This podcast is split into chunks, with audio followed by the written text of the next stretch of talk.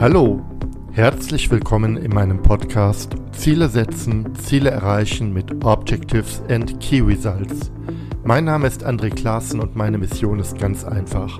Ich möchte, dass du mit deinen Zielen erfolgreich bist, sei es für dich persönlich, in deinem Team oder in deiner ganzen Organisation. Und jetzt lass uns gemeinsam starten. Heute habe ich Christoph Schmiedinger zu Gast. Christoph ist Executive Consultant bei Boris Gloger und berät Führungskräfte und Teams in neuen, effektiven Arbeitsweisen.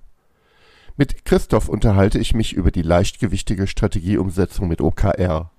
Leichtgewichtig deshalb, weil Ihnen mit OKR ein Instrument an die Hand gegeben wird, mit dem Sie selbst ebenso wie Ihre Teams an agiler Arbeit teilhaben können. Christoph beobachtet, dass insbesondere eine einfache, niedrigschwellige Nutzung von OKR bei vielen Führungskräften etwas Nützliches bewirkt, einen Aha-Effekt auslöst. Sie haben nämlich endlich das Gefühl, ins Liefern zu kommen und zu regelmäßigen handfesten Ergebnissen. Wie das funktioniert, das verrät uns jetzt Christoph und ich wünsche euch ganz viel Spaß beim Anhören. Ja, ich freue mich sehr. Hallo Christoph Schmiedinger hier im virtuellen Studio ähm, im Podcast zum Thema OKR. Und unser Thema heute wird das Thema Strategieumsetzung, leichtgewichtige Strategieumsetzung im Management, das ist der Arbeitstitel, den ich mir aufgeschrieben habe, sein. Aber bevor wir in das Thema einsteigen, Christoph, stell dich kurz vor, wer bist du, was machst du, was treibt dich an und dann steigen wir in das Thema ein. Super, vielen lieben Dank, André, für die Einladung.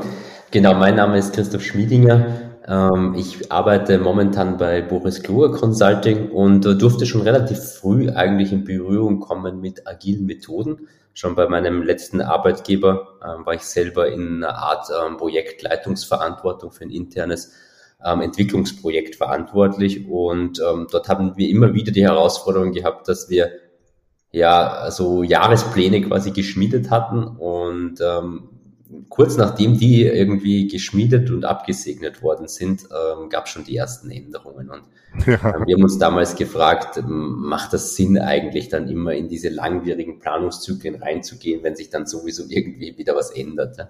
Und wir haben dann ähm, versucht, ähm, agile Methoden einzuführen. Ich sage absichtlich ähm, versucht, weil wir viel experimentiert haben, ähm, und hatten am Ende aber ein gutes agiles Arbeitsmodell, was sich sehr stark an, an, an Scrum orientiert hat. Und dort durfte ich quasi zum ersten Mal mit dem in Berührungs ähm, kommen. Und das hat mich so fasziniert, agile Methoden, ähm, dass ich gesagt habe, genau das will ich auch in der Zukunft machen.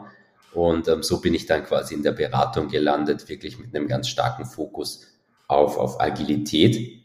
Und ja, wie du dir wahrscheinlich vorstellen kannst, über die letzten Jahre ähm, ist das Thema immer größer, größer, größer geworden und so kam eins zum anderen, ne? von Team eher mehr der Organisationsfokus, von, von Scrum weg ähm, einen breiteren Fokus und das spielt natürlich dann auch OKA ähm, auf jeden Fall eine Rolle.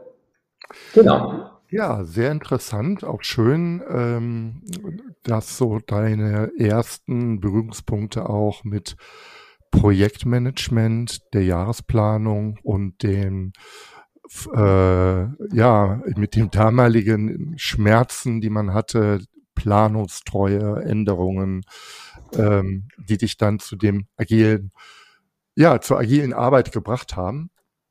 Wir hatten uns im Vorgespräch ähm, unterhalten und haben, du hast ja gerade gesagt, der größere Fokus, ähm, hatten ge ähm, gesagt, dass eigentlich das Thema Strategie, Umsetzung mit OKRs auch im Management ähm, eine Herausforderung sein kann. Das, äh, das heißt also, was bedeutet OKR im, äh, in der Arbeit auf der, auf, auf der Führungsebene und was gibt es da auch für Lernerfahrungen oder Herausforderungen? Und mit dieser super offenen Frage, Christoph, äh, äh, sorry, äh, übergebe ich mal an dich. Ähm, OKR, äh, was sind so deine Erfahrungen oder Anknüpfungspunkte.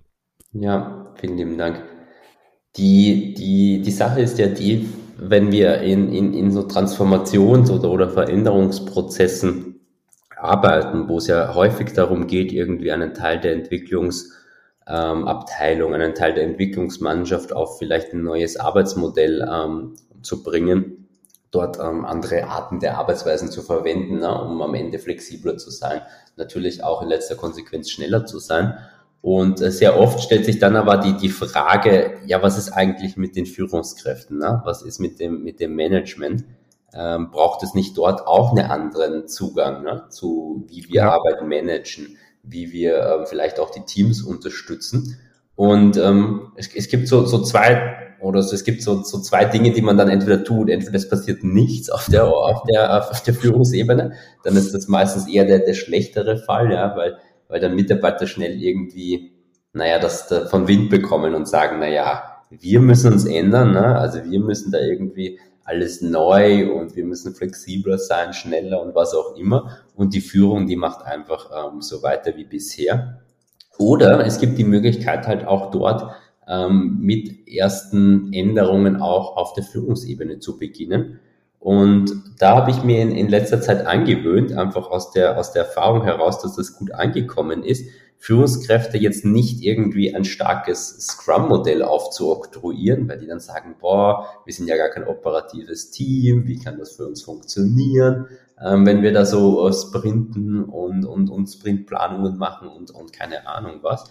Ähm, und da bin ich dazu übergegangen, ähm, ein, ein Thema adressieren, was, was viele Führungskräfte ähm, kennen und auch nervt. Ja? Und wahrscheinlich, André, äh, bin gespannt, was du dazu sagst, äh, ob du das auch kennst, wenn, wenn Führungskräfte quasi ihre Strategie für das nächste Jahr formulieren, ne? dann ist immer total viel Tatendrang meistens in so einem ja. Workshop. Und mhm. das könnten wir machen und das und das und das. Und dann geht man da irgendwie raus mit so sieben, acht, neun ganz, ganz großen Zielen für nächstes Jahr. Und alle sind total motiviert, ähm, die umzusetzen, weil, weil jeder weiß, hey, das ist das Richtige, das brauchen wir, damit werden wir erfolgreich. Ja. Und wie dann so oft ähm, kommt, ist dann im tagtäglichen Leben immer alles andere wichtiger. Ne? Ah, da schreibt mal ein Kunde, dass er Unterstützung braucht, dann müssen wir uns um das kümmern, dann muss mal ein Feuer hier gelöscht werden, hier braucht es mal eine Unterstützung in der Verhandlung da und dort und dort. Und dann haben wir es meistens so Q3 es ist viel Zeit ins Land gezogen, aber wo wirklich nicht viel passiert ist, ist meistens bei den strategischen Zielen. Ja. Und, und dann werden alle nervös und hektisch, ne? weil es ist so langsam September, Oktober und oft sind die ja auch noch verbunden dann quasi die Ziele, vielleicht mit irgendwelchen Benefits ähm, in der Zielvereinbarung und dann werden alle nervös und man versucht dann plötzlich ins Liefern zu kommen. Und meistens ist das ein riesiger Schmerz dann, je, gegen Jahresende raus, weil alle irgendwie noch versuchen, möglichst viel zu retten. Und ein Teil davon wird dann tatsächlich sogar gerettet, aber ein Großteil wird auch einfach nicht mehr geliefert oder ja. geliefert mit einer schlechten Qualität auch einfach. Das muss ich rausschneiden, sorry, aber es machen wir gerne weiter. Ja, ja das ähm, ja und das ist, äh, das kenne ich auch, wobei tatsächlich, ähm, ich war ja auch lange Führungskraft ähm, in, in den Unternehmen, in denen ich war, da wurde schon ein bisschen versucht, diese Anzahl der Ziele zu limitieren. Ne? Also mhm. bei aller Euphorie und aller Begeisterung, äh, wir sind nicht mit acht Zielen rausgegangen, sondern so mit, mit vier oder fünf äh, ähm, Zielen die aber dann, wenn ich jetzt mal so recht, äh, recht drüber nachdenke, oft auch gar nicht so hart messbar waren, sondern eher, eher Richtungen vorgaben. Natürlich mhm. in, den, in den Abteilungen selbst gab es dann auch nochmal, je nachdem, wo, wo, wo man gerade unterwegs war, ähm, auch ähm, Ziele mit Bonussystemen, das waren, waren aber dann oft vertriebsorientierte äh, äh, Ziele. Ähm, Trotzdem beobachte ich das auch in anderen Unternehmen. Ja, also die Begeisterung, es ist ja auch schön, ja, einfach auch diesen Ideen Lauf zu lassen und es ist auch alles wichtig. Es sind ja keine Wolkenkuckucksheime, die dort definiert werden, sondern scheinbar ist das, sind diese, ist diese Themenvielfalt auch notwendig und äh, kaum runter reduzierbar. Aber es passiert genau, dass du so sagst, das Jahr vergeht und das Tagesgeschäft ist knallhart und unbarmherzig und lässt wenig Raum für diese Ziele, ähm, wenn ich das nicht vorher schon organisiert habe. Und es geht ja auch anders. Ne? Also es ist ja auch genau der Punkt und, und da, da stelle ich mal die Weiche äh, zu dem Scrum-Prozess. Der Scrum-Prozess hat ja eine riesengroße Errungenschaft, für mich jedenfalls gebracht. Dieser Fokus auf die Dinge müssen raus, also mhm. liefern. Scrum ist, böse Zungen sagen ja sogar, es ist ein Framework für Liefern, eine Art UPS für IT-Team. ähm, aber wenn ich es mal positiv sage, ist genau das ja der Punkt bei agilen Prozessen, dass erst wenn es wenn ich Ergebnisse herausbringe, mit denen auch überhaupt ein Feedback erst möglich wird, dann komme ich ja erst äh, nicht nur beim Kundennutzen weiter, sonst komme ich auch erst in, in, in den Feedbacks weiter. Also liefern ist ein hohes Gut und das ist ja ein gerade bei diesen strategischen Themen scheint ein Widerspruch zu sein, das konkrete Liefern und die Strategie. Aber eigentlich ist das gar kein Widerspruch. Jetzt greife ich schon vor, was die, die Stichpunkte, Christoph, die du mir genau. genannt hast. Ja. Aber äh, sag mal, wie, wie, wie äh, waren so deine Antworten oder wie sind deine Antworten auf das Thema? Ja, ich, ich versuche hier quasi ein, ein Problem, das schon, schon besteht, zu kombinieren mit ähm, einem, einem Rollenvorbildansatz. Ähm, ne? Weil wir hatten mhm. vorher das Thema, dass sich natürlich die Mitarbeiter auch fragen, na, wird sich eigentlich unser Management auch ändern, ne? im Zuge dieses, dieses ja. Wandels auf vielleicht neue Arbeitsweisen. Und, und so kann man das super kombinieren, weil wir dann als Führungskräfte, wenn wir sagen, hey, wir haben uns diese X-Ziele vorgenommen und jetzt lasst uns dort mal einerseits einen Fokus reinbringen, wenn wir den noch nicht haben, ne? Hypothese, mhm. der ist noch nicht da oder der könnte noch weiter geschärft werden. Und das andere ist, ähm, dann wirklich zu liefern. Ne? Ja. Sich auch mal das runterzubrechen in die Quartale, ne? nicht nur einfach zu sagen, okay, ähm, schön, wir setzen uns jetzt zusammen und dann wird das alles quasi brav geliefert Ende 2023, sondern wir setzen uns hin und fragen uns, welche von diesen, ähm, wenn wir da vier Ziele haben, können wir nicht ein oder zwei Ziele hernehmen und sagen, das sind unsere Fokusziele für Q1 und arbeiten wirklich mal gemeinsam daran, das ist schon ein richtig äh, wichtiges Stichwort. Vielleicht können wir da ein bisschen später nochmal drauf gucken, weil ich merke, dass oft Führungskräfte gerade als, als Silos so jeder für sich an seinen strategischen Zielen arbeiten, ja. aber selten irgendwie gemeinsam geliefert wird. Können wir nicht ein, zwei Dinge rauspicken, wo wir wirklich sagen, hey, und Ende Q1, ja, am 31. März 2023 haben wir wirklich ein erstes konkretes Deliverable. Weil ich, ich glaube, das ist äh, so ein Erfolgserlebnis ähm, auch für, für Menschen, ne? was geliefert zu haben. Und ich glaube, für Führungskräfte ja. ist das noch viel, viel schwieriger. Weil du, da wird immer so schön gesagt, ne, jemand, der ähm, ein Haus baut, der hat da viel einfachere äh, Mittel quasi jeden Tag zu sehen, was passiert ja. ist, ne? weil da steht eine Wand und so weiter. Ein Entwickler, glaube ich, ist schon ein bisschen schwieriger, weil es da ganz schön viel um, um, um so ein bisschen fiktive Themen geht, ne? um Wissensarbeit. Ähm, aber ich glaube, eine Führungskraft hat es noch schwieriger. Was ist ja. deine Lieferung als Führungskraft? Ne? Ja. Wenn du eher quasi an den strategischen Komponenten schraubst, wenn du eher an den Rahmenbedingungen arbeitest. Und ich glaube, deswegen ist es umso wichtiger, dass auch hier diese Erfolgserlebnisse regelmäßig da sind, wo man dann sagt, yes, und wir haben jetzt was gemeinsam geschafft. Ja? Mhm. Und ähm, das sehe ich doppelt. Ne? Also auf der einen Seite lösen wir damit ein Problem, was in, in vielen unserer Organisationen ähm, eh schon vorherrscht. Und das Zweite ist, ähm, dass wir ähm, auch ein gutes Vorbild sind für die Mitarbeiter, um da wieder den Wandel auch mit, ja, mit, mit Brandbeschleuniger sozusagen fortzusetzen, ne? indem wir sagen, okay, wir als, als, als Führungskräfte, wir tun uns auch den Schmerz an, ja. Wir versuchen mhm. auch regelmäßig zu liefern und ja, das ist nicht immer einfach, ja. genau. Ich habe da mal eine Frage zu, um, um, um die Erfahrung, die du gesammelt hast, ähm, ein bisschen besser zu greifen. Wir sind ja jetzt gerade gedanklich sehr stark dabei, ähm, zu separieren zwischen die Führungskräfte machen ihr Ding, die Teams machen ihr Ding. Ähm, vielleicht gucken wir da gleich drauf. Mhm. Aber die Führungskräfte selbst, das ist ja ein ganz großer Punkt, den du gerade gesagt hast, Christoph, ähm, arbeiten ja gerne an ihren eigenen Zielen. Jetzt ist es bei OKR als Idee zur Strategieumsetzung ja eigentlich umso wichtiger, dass ich bestimmte strategische Themen eigentlich erst heben kann, wenn mehrere Führungskräfte an dem Thema arbeiten. Denn äh, wir reden eigentlich über Change. Wir verändern Rahmenbedingungen, die ich in einem Bereich A verändere, haben immer Auswirkungen auf andere Bereiche.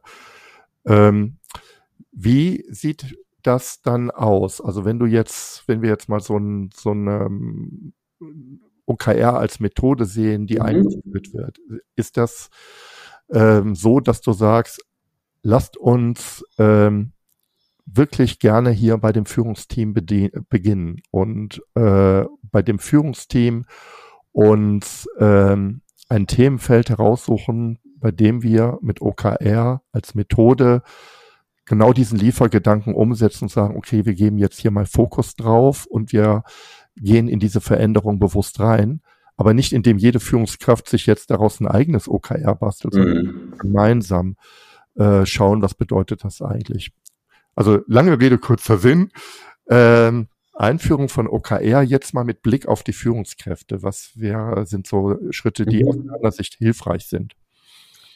Ich glaube, wichtig ist, wenn man sich ähm, mal die Gedanken macht, schon allein in der Zielformulierung her, ähm, wie, wie kann ich ähm, da Ziele auch, auch designen, die letztendlich auch so einen End-to-End-Gedanken haben. Ne? Ähnlich wie wir es bei den Teams ja auch versuchen zu formulieren, dass am Ende was für den Nutzer rauskommt, sollten wir uns auch im Management die Frage stellen, wie können wir Ziele für uns formulieren, dass quasi das Unternehmen was davon hat. Ja? Mhm. Und meistens ist es ja nicht so, dass ein Unternehmen was davon hat, wenn wir nur in einer bestimmten ähm, Abteilung vielleicht ähm, KPIs steigern. Ja? sondern meistens ja. geht es ja um was Holistischeres. Natürlich ist es nett, ähm, die, die Umsatzzahlen zu steigern, ja, oder die Verkaufszahlen zu steigern im, im Sales, wenn wir es mal ähm, das als eine Abteilung titulieren. Aber was bringt eine Umsatzsteigerung oder eine Sales-Verkaufssteigerung, wenn die, die, die, ähm, die quasi die Liefereinheit nicht fähig ist, das auch rauszuliefern, ja? ja. Oder nicht in der Qualität, die notwendig wäre, um unsere Kunden zufriedenzustellen. Ja? Genau. Weil dann haben wir ein klassisches ähm, einseitiges ähm, Optimierung gemacht. Ne? Wir haben irgendwie zugunsten des Umsatzes ähm, alles hochgetrieben und am Ende sind die Kunden super verärgert, weil wir einfach äh, minderwertige Qualität rausbekommen, weil wir es einfach nicht mehr schaffen, die, die Vielzahl von Kunden ähm, zu ja. bedienen.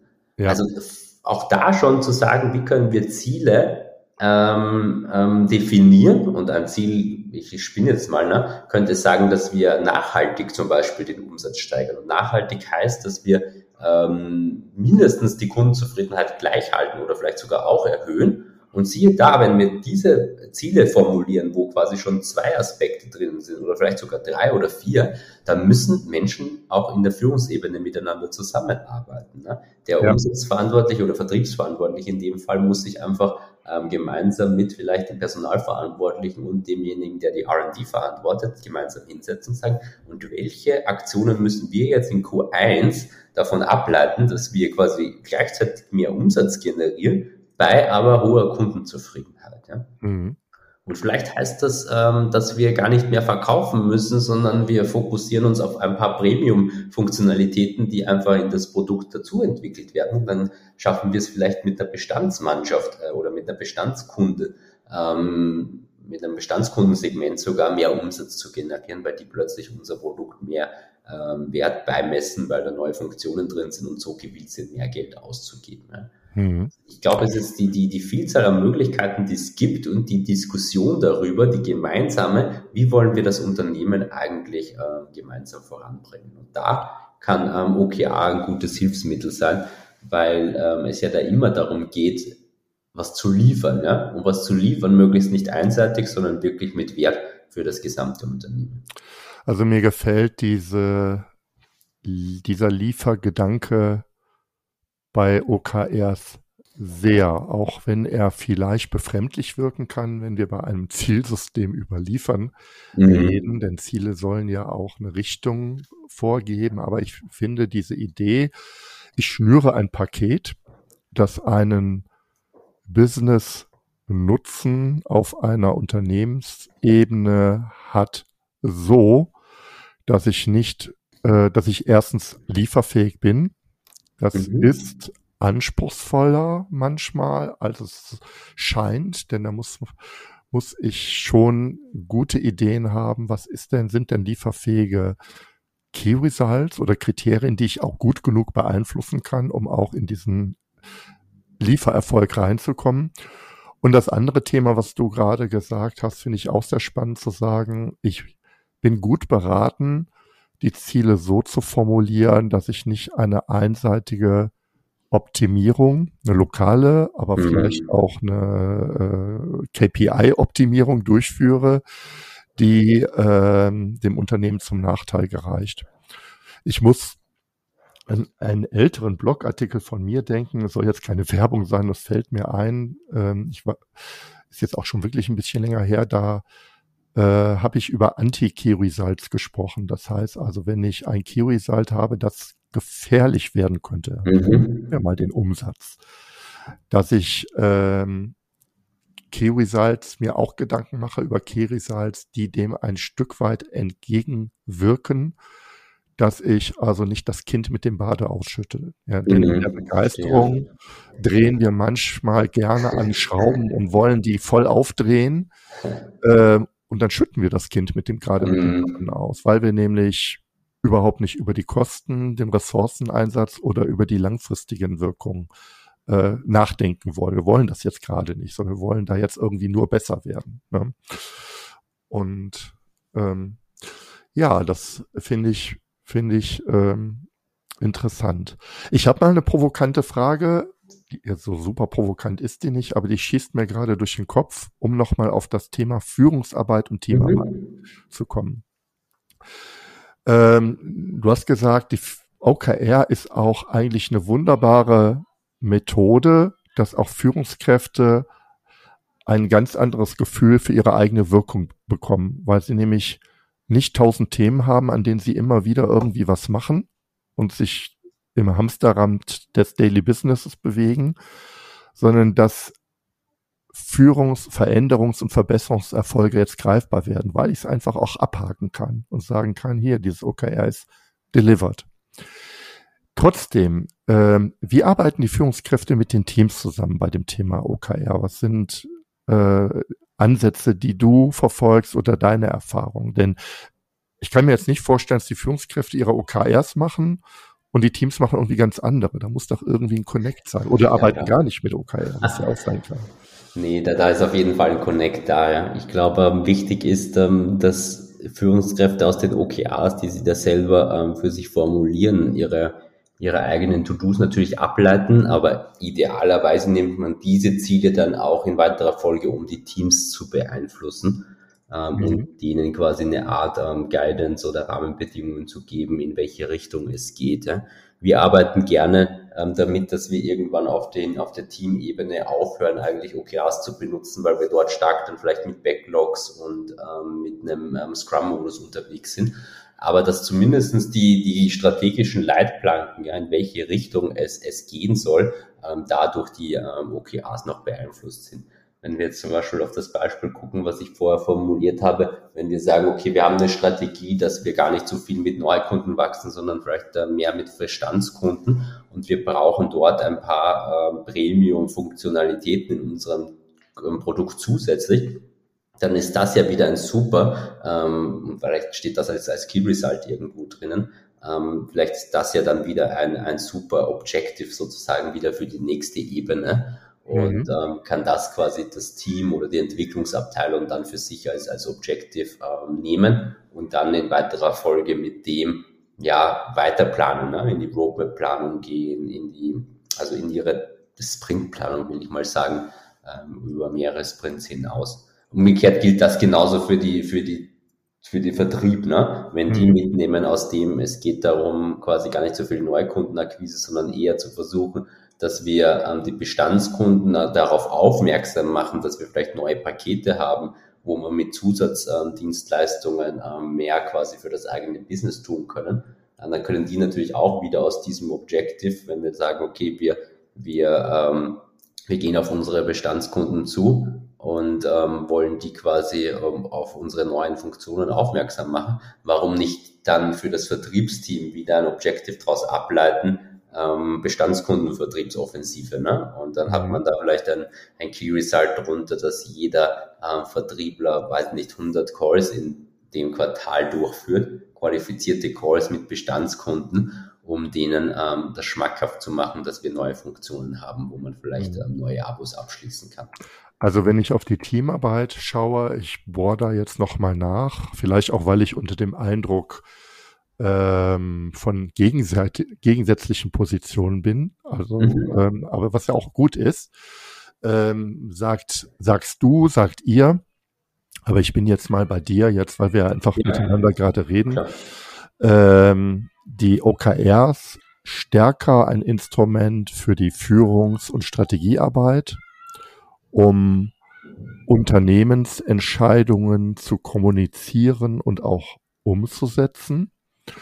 Und wenn ich jetzt mal an, ja, ich jetzt denke mal jetzt an Produktentwicklungsteams, die jetzt mit einem agilen Framework wie Scrum arbeiten, dann kann es sein, dass so ein OKR für das Team auch Einfluss nimmt, ne, wie jetzt hier mit den Bestandskunden, mhm. in der Priorisierung des Backlogs aber ähm, das Scrum-Team ist gut beraten, nicht mit OKR selbst zu arbeiten, weil es, ähm, weil ja da auch zwei unterschiedliche Frameworks mit unterschiedlichen Zielrichtungen äh, aufeinandertreffen und da kann der Mehrwert, ist der Mehrwert eventuell nicht groß genug, dass man sich das antut. Also kurz, die Scrum-Teams bei euch machen kein OKR. ja, das? ich meine, kein OKR ist ja wahrscheinlich zu hart ausgedrückt. Ne? Sie werden wahrscheinlich mehr davon beeinflusst. Die, ja. die Frage ist ja die, ähm, die du eigentlich schon richtig, richtig gestellt hast. Ne? Wo integrierst du die beiden zusammen? Ja. Weil ähm, Fakt ist, die, die, die Methoden sind ähnlich. Ne? Die kommen, glaube ich, aus, stark aus demselben Gedankengut, ne? wenn man sich das anguckt. Ja. Ich sage manchmal auch so lapidar, ähm, OKR ist eigentlich so ein bisschen wie strategisches Scrum. Ne?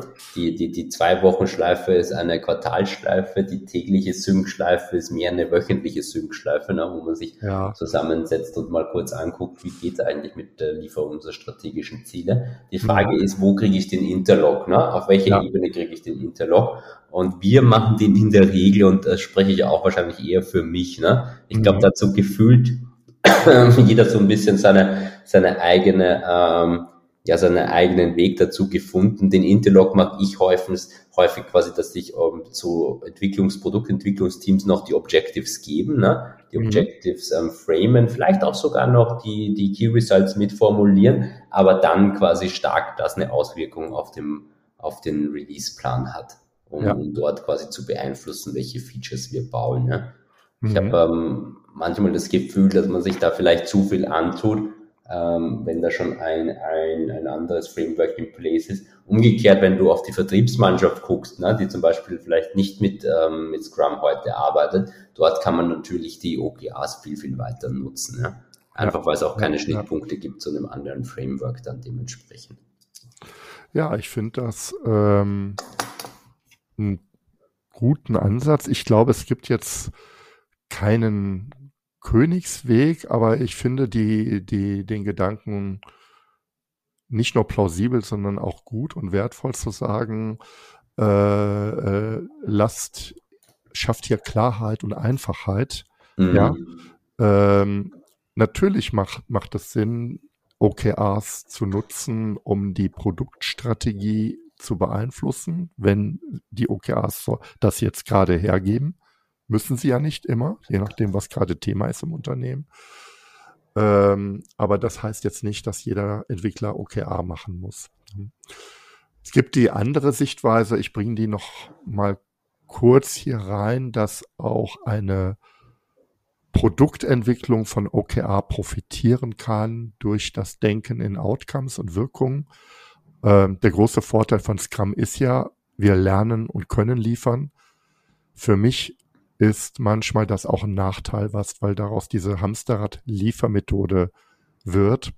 Und ich will nicht sagen, dass das Liefern zum Selbstzweck wird, aber ähm, manchmal ein Stück weit aus dem Blickfeld äh, gerät, was wollen wir denn jetzt eigentlich verändern im Kundenbereich? Mhm. Äh, und wie zahlt dieses, was ist, was sind unsere Changes, was sind die Verhaltensänderungen der Menschen oder der Nutzer, die wir eigentlich erreichen wollen?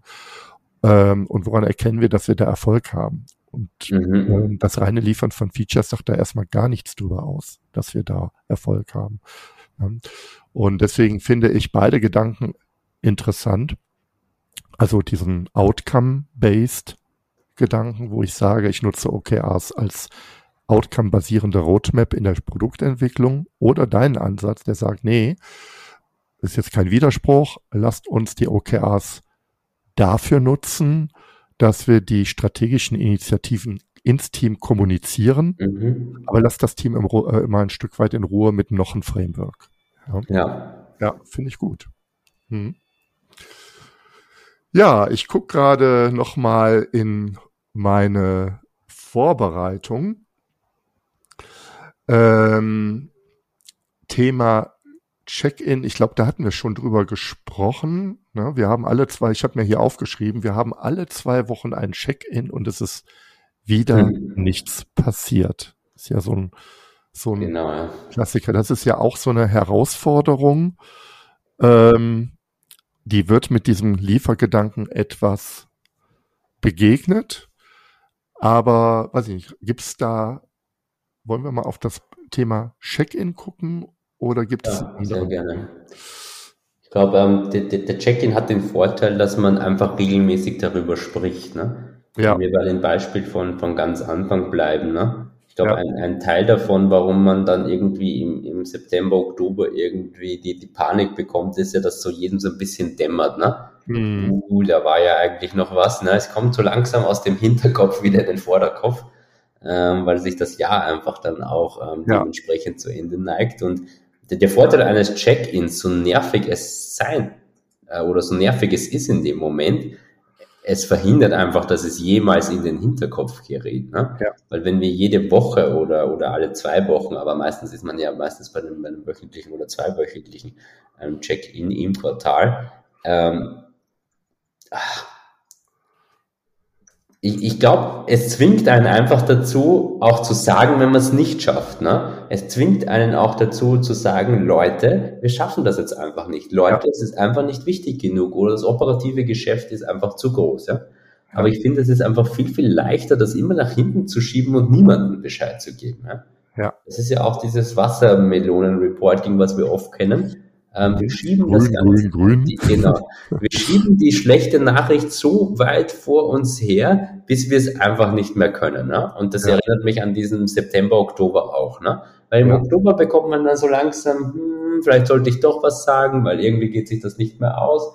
Und, und, und das, glaube ich, verhindert der Check-in. Der Check-in verhindert, du, wenn wir vier Check-ins, äh, sagen wir, wir treffen uns Ende Januar, der vierte Check-in, es ist noch immer nichts passiert da müssen wir uns doch mal als Team in die Augen gucken und sagen, Leute, also entweder wir gehen es jetzt an oder wir, wir, wir stellen es zurück. Ne? Mhm. Aber es zwingt dich, diese Entscheidung zu treffen und vor allem mhm. transparent zu treffen. Ne? Es ist nicht so, äh, also mit so einem Check-in ist es viel, viel schwieriger, einfach mal Zeit ins Land ziehen zu lassen, weil das ist immer einfach. Ne? Ja. Einfach mal Zeit ins Land ziehen zu lassen, Gras drüber wachsen lassen ähm, das ist immer einfach. Und ich glaube, das ist so das Mächtige dieses Check-in, auch wenn der super nervig ist. Ja, jeder hat schon mal einen Check-in erlebt, wenn du weißt, du hast nichts getan und wir müssen wieder alle sagen, dass wir nichts getan haben. Aber so hart ist es einfach. Ähm, dann muss man auch dazu stehen, dass wir es einfach nicht geschafft haben. Ja, ja. ja. Das, ähm, ich überlege gerade jetzt so in den klassischen Projekten vor der agilen Zeit, in mhm. denen ich unterwegs war, gab es auch Check-ins, das waren die Status Call der Teilprojekte. Ich erinnere mich an ein sehr großes Projekt, da waren super viele Leute dabei. Mhm. Und da wurde kein Check-in gemacht, aber so ein Ampel-Reporting. Ne? Mhm. Leider kann auch ein OKR-Check-in sowas sein, ne? dass ich also einfach nur berichte, mhm. äh, ja, sieht alles erstmal grün aus.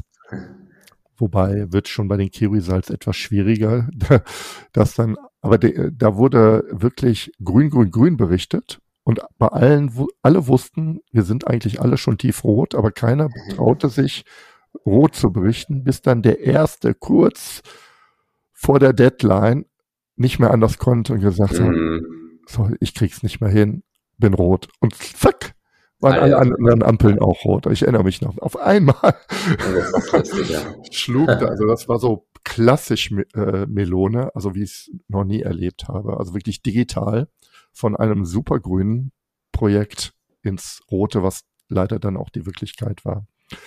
Ähm, insofern ist das Check-in schon eine große Hilfe.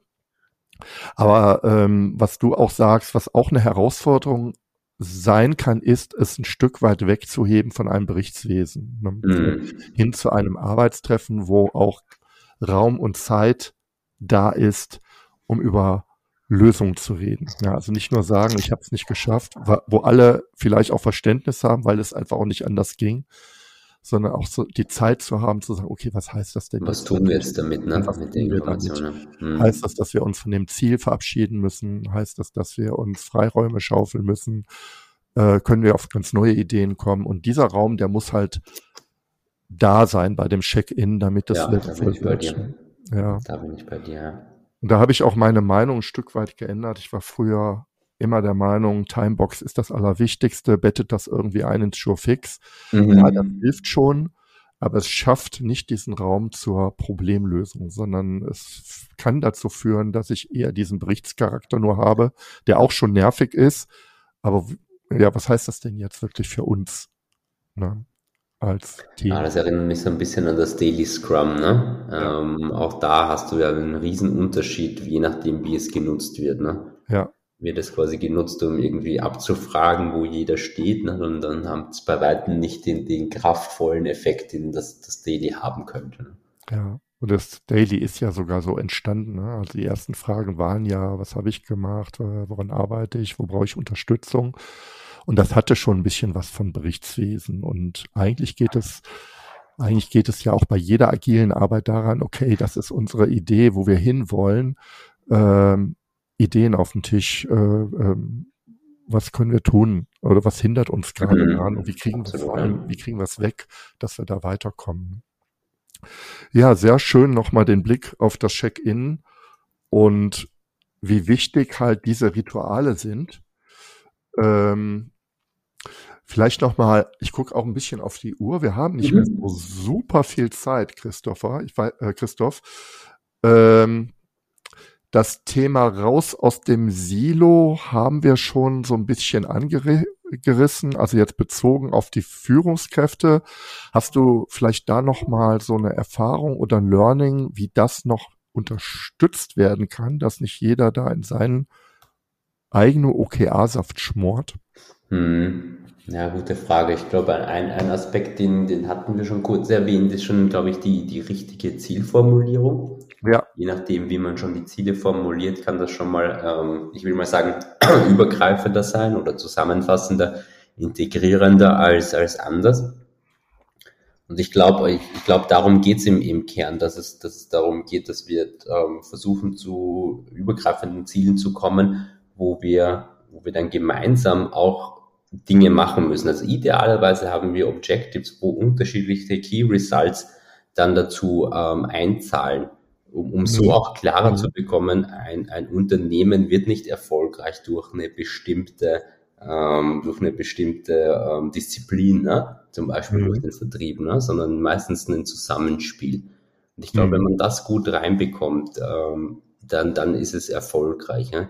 Ich hatte auch schon mal das, die Initiative, wirklich am Anfang auf die Ziele drauf zu gucken und zu sagen, sind die übergreifend oder nicht. Mhm. Ähm, weil dann ähm, quasi diese, dieses, dieses ähm, Zusammenarbeiten noch viel, viel stärker rauskommt. Ja. Hm. Finde ich gut. Einfach darauf mal drauf zu schauen. Ne? Ja, absolut. Sind wir hier, in, in, sind wir hier wirklich in der äh, holistischen Denke oder sind wir gerade dabei, Bereichsziele zu formulieren? Super. Ja, ganz herzlichen Dank, Christoph. Wenn du äh, magst, ähm, für Zuhörerinnen und Zuhörer dieses Podcasts, die sich auch mit dem Thema Einführung von OKR oder vor allen Dingen auch mit Führungskräfteentwicklung ähm, beschäftigen. Ähm, Vieles haben wir ja im Podcast genannt. Hast du da noch einen Tipp, den du gerne weitergeben möchtest so aus deiner Praxis heraus? Ja, ich glaube. Überfall. Nein, alles gut. Ähm, ich glaube, abschließend würde ich den Tipp mitgeben, zu starten. Ne? Ich glaube, mhm. das ist so wichtig. Deswegen war mir auch dieses Thema Leichtgewichtige, ja? Strategieumsetzung mit OKRs da im Management wichtig. Ähm, jeder hat so diese Herausforderung, auch, auch quasi die Führungskräfte mit ins Boot zu nehmen in so einer Verwandlungsinitiative oder in so einer Change-Initiative. Deswegen geht auf die Führungskräfte zu, kommt nicht gleich mit der, mit der Scrum-Keule, sage ich immer. Ja. Mhm. Äh, versucht dort zu helfen, wo, wo wirklich auch ähm, schnelle Erfolge erzielt werden können. Und das muss nicht unbedingt der, das Thema oder das Problem, das Dilemma, das wir jetzt beide gerade skizziert haben, ähm, in dem Podcast sein, sondern es kann auch was anderes sein. Mir ist nur aufgefallen, dass das einer der Punkte ist, wo man sehr schnell mit, ähm, ähm, mit ein bisschen Unterstützung einfach ähm, die ähm, unterstützen kann, ne? indem man sagt, mhm. hey, ihr habt ja eine Strategie umzusetzen. Ihr habt ja strategische Ziele, ihr wollt ja das Umfeld verbessern, ihr wollt äh, quasi das Unternehmen erfolgreicher machen. Ähm, warum da nicht mit einem leichtgewichtigen OKR-Ansatz einfach mal starten? Ne? Und was sich ergibt, ergibt sich dann. Ja? Ich starte oft mit Führungskräften, da ist noch gar nicht das Thema, dass wir diese OKRs dann auch in weiterer Folge ähm, natürlich zu den Teams linken. Das sind alles erst Dinge, die entstehen dann später. Ja? Aber ich möchte das, das Konstrukt am Anfang gar nicht zu weit aufbauschen, ja? nicht zu groß machen, weil äh, sonst ist wieder so die, die, die Berührungsängste zu groß. Ja? ja. Mir ist ja. am liebsten, wenn, wenn, wenn man einfach mal klein anfängt. Ne? Und, und einfach mal hilft, quasi bei Themen, die eh auf dem Tableau ähm, dieser Menschen sind. Und, und das, das möchte ich mitgeben, da einfach mal ähm, loszustarten. Genau. Super guter Impuls. Ähm, insbesondere mal ganz wichtig, dass du das Thema leichtgewichtig, was wir jetzt im Gespräch gar nicht so stark beleuchtet haben, äh, nochmal hervorhebst, dass es einfach ist und auch nutzenorientiert eingesetzt wird und wie äh, diese Scrum-Keule, dass eben nicht das Framework im Vordergrund steht, sondern mhm. die Lösung von Problemen, die einfach da sind und OKR da eine Hilfe sein kann, aber nicht muss. Ja, Christoph, ganz herzlichen Dank für das Gespräch, hat mich Bitte riesig gerne. gefreut. Ja, und ich hoffe, wir sehen uns bald wieder. Ähm, ich freue mich schon drauf, Christoph. Bis Vielen dahin. Dank für die Einladung, André. Danke, Danke dir, dass du Tschüss. mir zugehört hast. Tschüss. Und wenn du jetzt Interesse an weiteren Impulsen zum Zielsystem Objectives in Key Results hast, dann gehe jetzt direkt auf meine Webseite andreklassen.de. Registriere dich dort für meine OKR-Impulse. Als kleines Dankeschön erhältst du meine Checkliste für Objectives in Key Results zum Ausdrucken. Über eine Bewertung dieses Podcasts auf iTunes würde ich mich besonders freuen. Damit hilfst du nicht nur mir, sondern allen anderen Hörern auch, die Inhalte dieses Podcasts noch viel besser zu machen. Und jetzt wünsche ich dir ganz viel Erfolg bei der Umsetzung deiner Ziele.